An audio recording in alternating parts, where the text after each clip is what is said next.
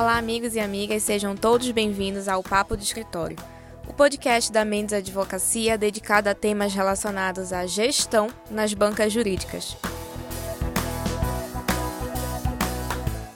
Sejam todos muito bem-vindos. Vocês já me conhecem, eu sou a Suzane, advogada e coordenadora de comunicação, e como de costume estou acompanhada do querido Luca, sócio administrador da Mendes Advocacia. Olá pessoal, é um prazer estar aqui com vocês para mais um episódio do Papo de Escritório. Luca, semana passada, a partir da provocação da doutora Isabelle, nós conversamos um pouco sobre a comunicação no meio digital, nas redes sociais. E hoje eu quero continuar falando sobre comunicação, mas sobre um enfoque diferente. Porque é muito comum, Luca, ao falarmos da importância de se comunicar, os, profissionais logo pensarem nas redes sociais, no site e em todos os meios de interação com o público geral.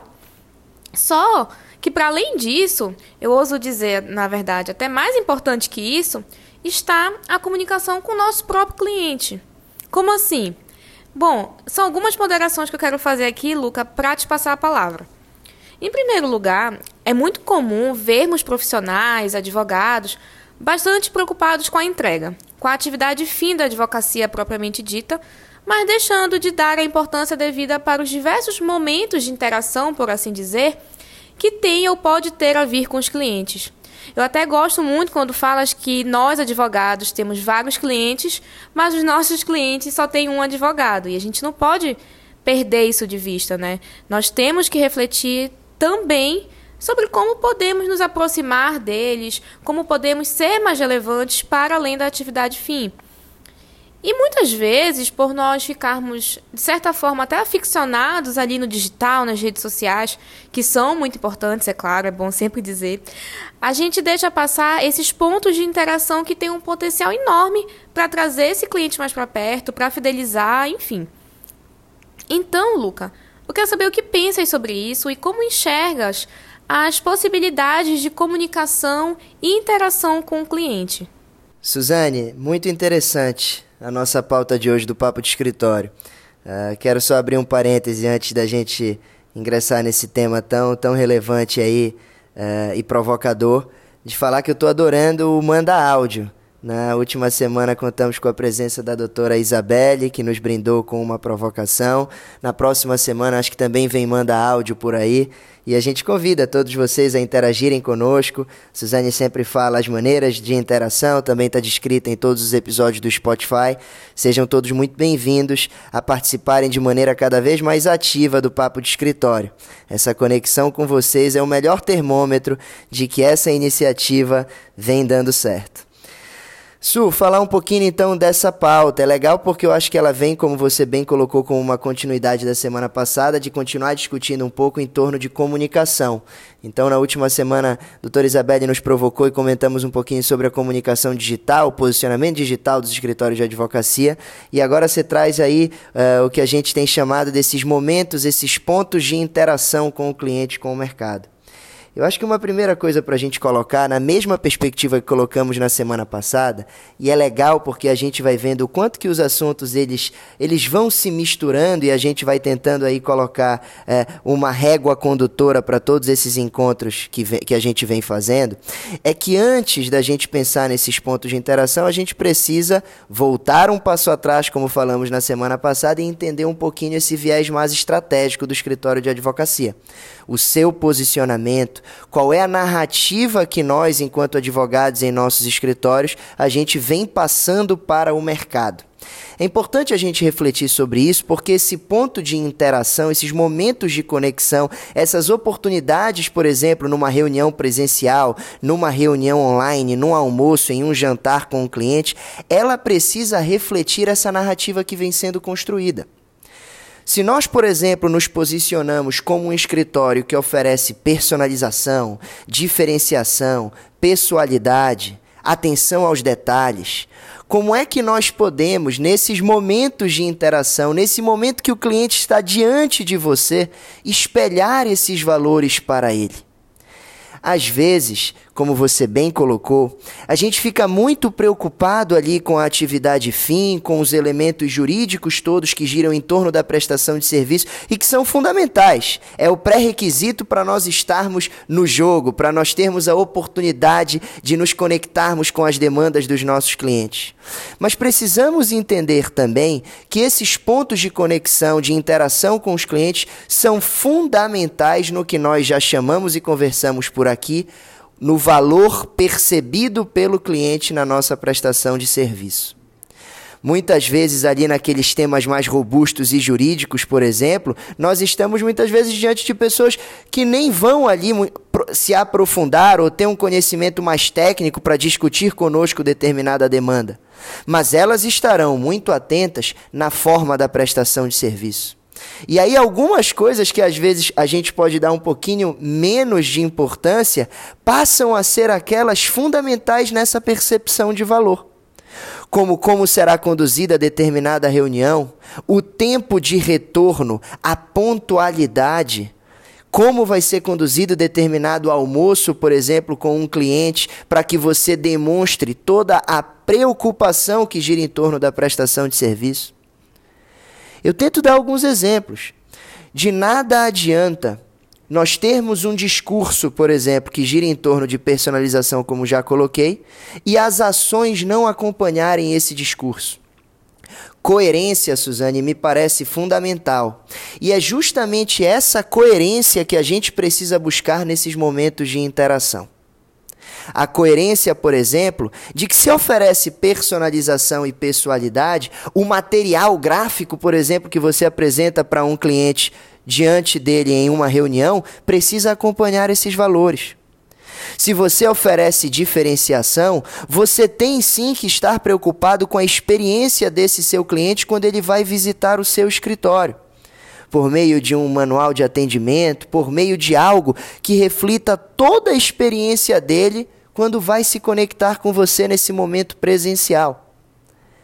Vejam, são coisas muito mais associadas à prestação do serviço.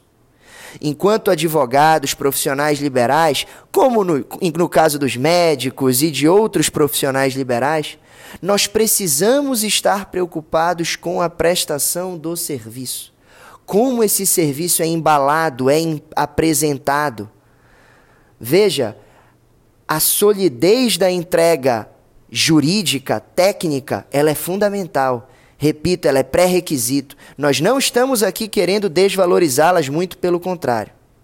Queremos apenas enaltecer que se o nosso desejo, como é um desejo comum de todos nós, a satisfação desses nossos clientes, nós precisamos estar preocupados com como eles percebem valor. Eu quero então, acho que contar uma história. Eu acho que tem uma história que talvez reflita um pouquinho Uh, essa questão da prestação do serviço e de como as pessoas percebem valor. Talvez ilustre um pouquinho disso que eu estou tentando aqui construir uh, nesse episódio. Não é uma história com advogado, é uma história com médicos, é uma história que eu gosto de contar, é, pessoal até, da, da minha irmã, quando tinha uma tomada de decisão difícil para tomar há uns anos atrás, isso já devem ser aí 10 anos que se passaram, e ela tinha uma decisão para tomar se iria ou não se submeter a uma cirurgia delicada na coluna.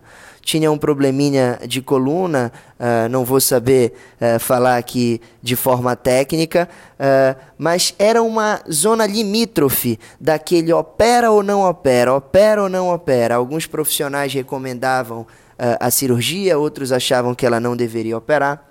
E ela foi até São Paulo na época, uh, ela médica, os meus pais médicos, e foram uh, visitar né, alguns médicos profissionais para essa tomada de decisão. Ela foi nos do, em dois médicos extremamente conceituados, muito bem formados por escolas importantes em São Paulo e passagens inclusive internacionais que os legitimavam como grandes profissionais para essa para contribuir com ela nessa tomada de decisão.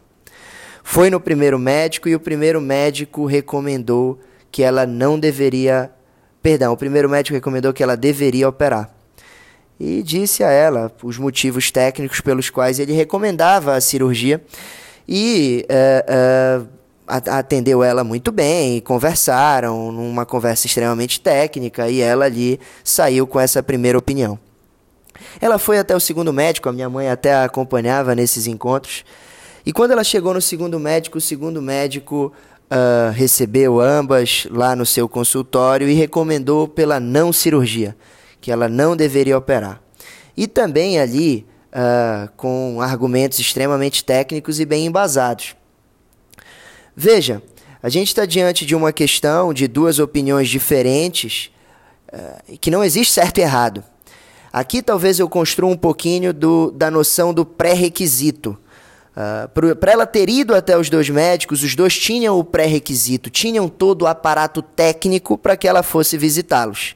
E ela ali tinha uma tomada de decisão que se a gente também for ali pensar enquanto escritório de advocacia, isso acontece.